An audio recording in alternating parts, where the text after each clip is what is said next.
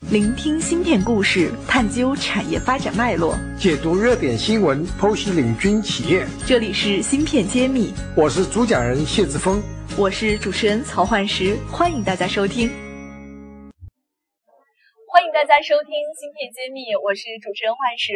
今天我们依旧和上一期和我们聊过很多观点的梁博士一起来探讨一下中国半导体公司和。韩国还有美国的半导体公司有什么不同的感受？当然，这是比较个人观点的一期，也代表了我们今天揭秘多元化的一个风格了。那下面有请梁博士来给我们听友们打个招呼。大家好，很高兴又跟大家见面。那我上一期其实是没有问梁博士，你是哪里读的博士啊？什么专业的？我是交大读的，从本科到研究生都在上海交大吗？啊，上海交大读的。跟我们的谢志峰博士是一个系，是师兄弟，所以很高兴来到这个节目。是我们谢院长的师弟。您什么时候去了 Synopsys 这家公司？当时是从什么原因考虑去加入他们？我是大概十年前去的这家公司，当时我另外一个师兄在这家公司，然后就到这个工作了，很高兴加入在我们中国蓬勃向上发展的这么一个行当。对我们国家发展非常重要的这么一个行当。那当时您第一次进了这家公司，观感上面或者是感受上面有没有什么特别印象深刻的地方，可以跟我们分享一下吗？当时以前在学校里，后来去这家公司，我觉得他们好会做生意啊。然后做出一套软件，一个 license 一个 license 卖就可以了。这个 license 加一个是没有成本的。我觉得他们真是一个会做生意的，利润率相当高的一个行当，耗人工特别少。它已经很成熟了，开发完了之后就不停的复制复制。对对对对，你好喜欢这种商业模式。对，这种模式跟实体做不一样。比如说打火机造鞋的，增加一倍的产出的话，需要增加一倍的厂房、人工等等。但是这个软件行业就不一样，增加一倍的营收，人员不是成倍的增加，人员增加很少。但是这是前提是它没有新产品开发的阶段，就成熟的产品的放量。对对对。它主要是研发成本。他们的企业文化，举的就是类似这样的欧美的公司，尤其是知名的从呃好几十年前就拥有的这种公司，它的文化和国内的区别在哪里？他们比较自由，氛围比较友好，比较人性化，这是我的感觉。嗯，那后面为什么又要去三星呢？我想在三星公司的感受应该是完全不一样的了。对，当时在日本分公司工作，十年前的时候，日本的半导体行业还是非常强大的。大家知道，曾经半导体早期的时候是美日争霸，我们芯片经理讲过，对对，所以当时还是相当厉害的。但是呢，我加入了日本分公司之后呢，就眼看着 Synopsys 在中国的分公司是成倍的增加人数，但日本的分公司人数就没怎么增加过。当时有这么一个感受。后来呢，就去了韩国三星电子工作。日本的企业文化跟韩国的还有所区别。而且呢，Synopsys 是美国的公司，那么区别就更加大。韩国的公司呢，特别是三星是狼文化。比如说我去面试的时候，我在这公司里，中午在这公司里休息嘛，一个会议室，能看到上午啊、下午公司员工工作的情况。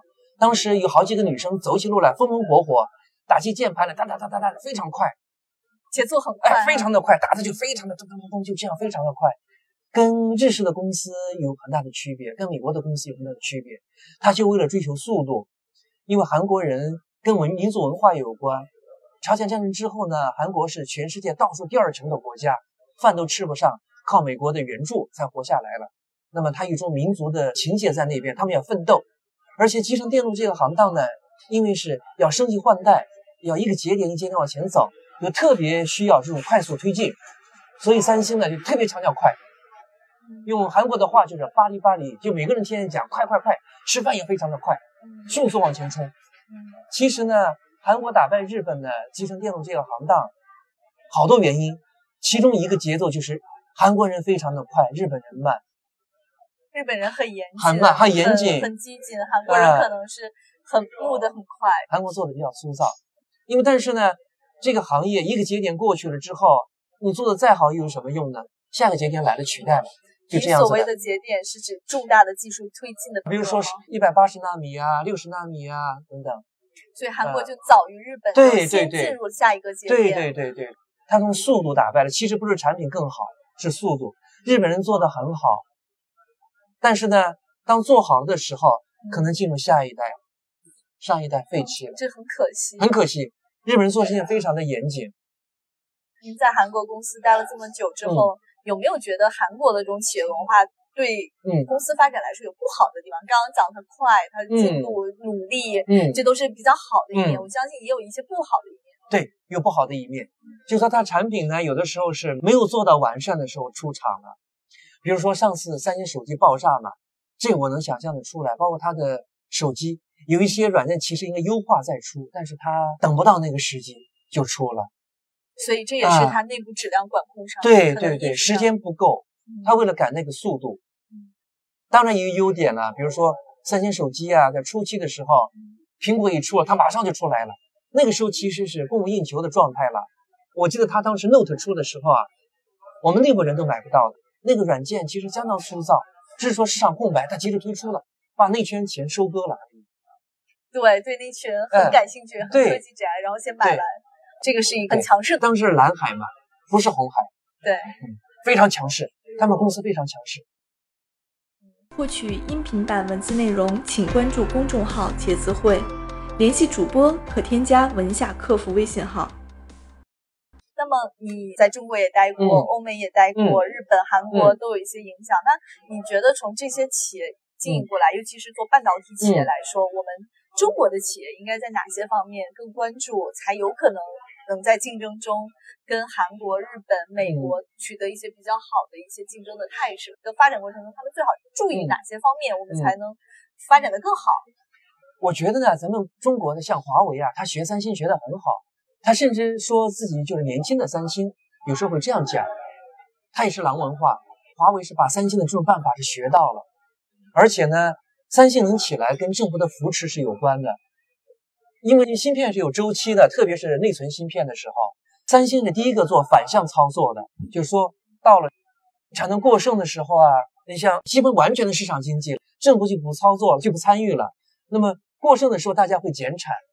三星反操作，他就说这个时候呢，建厂的成本反而低，购买设备什么都便宜。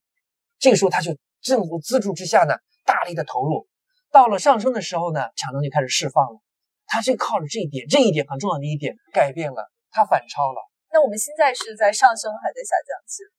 我觉得挺微妙的。不好判断。哎，比如说是去年四季度啊、一季度啊，三星下降非常厉害，这种芯片，包括我们最近公布的世界前十的这种代工厂啊，基本都是百分之二十的下降，大的，就说有点下降的苗头已经出现了，是不是就此就直接遁入熊市了呢？就说产能过剩熊市了，也不一定，说不定有反弹吧。所以这是一个持续关注的点。嗯，对，其实咱们国家还有一个学三星学得很好，就是京东方。京东方是在做面板的嘛，就是显示器面板的，它也是在反周期的时候大力投资，政府资助之下，北京政府啊啊别的政府大力资助之下反周期投资，呃那个时候是又便宜。那么它现在呢，就是做到面板出货量可能现在已经世界第一了嘛，至少国内的一把交椅是一把交椅的，，对对，而且也开始盈利了。非常不错的一家公司。啊，对对。那么在它的逼迫之下呢，面板就价格非常低了已经。其实日本啊、韩国啊，如果做 LCD 平板的话，就不怎么盈利了。那么所以他们现在都转成 OLED 了啊，这是一个成功的先例。但是这样做也有个缺点啊，就说被别人抓到，说是政府补贴。我们中美贸易谈判的时候，就是对这种做法是很反对的，希望企业之间竞争，政府不要插手，他们这样想的。但三星确实是在韩国政府的扶持之下发展起来的。我们前面栏目也说到过，三星每年投入研发的费用其实是远超于我们的大基金的。非常厉害就是一个国家、一个企业就有这样的魄对力，对对对对实际上对我们来说，对肯定还是要借助政府的一些支嗯持，才取得了今天的效果。当然，我们今天国家也是在举国之力在支持我们自己的半导体行业。我相信未来应该有更多优秀的公司，嗯，雨后春笋一般冒出来，嗯，就蛮期待那一天的。谈到投资，三星的投资是非常的强势。当年投 OLED 的时候，其实大家不知道这个 OLED 屏幕未来真的能不能，就是说这个市场脱颖而出，进入当中。但是三星就敢几十亿美元、上百亿美元的往里砸。后来这个行这个 OLED 屏真的修成正果，那么大家看到了一向稳健著称的苹果在新的手机当中也采用了 OLED 屏，这是一个很强的信号。它有砸失败的好多东西吧，比如说当年有一个发展方向铁电呃内存，它也砸了不少的钱，这个方向没成为主流就没有怎么商用，那么这个钱就白砸了。但是呢，不砸的话就没有机会。所以半导体是一个好贵的行业。好，感谢大家收听我们本期的栏目，谢谢。然后我们下期再见。再见，希望还有机会再来芯片解密节目，跟大家再见面。感谢大家收听《芯片揭秘》，更多精彩内容请关注公众号“茄子会”。我是谢志峰，我在芯片揭秘等着你。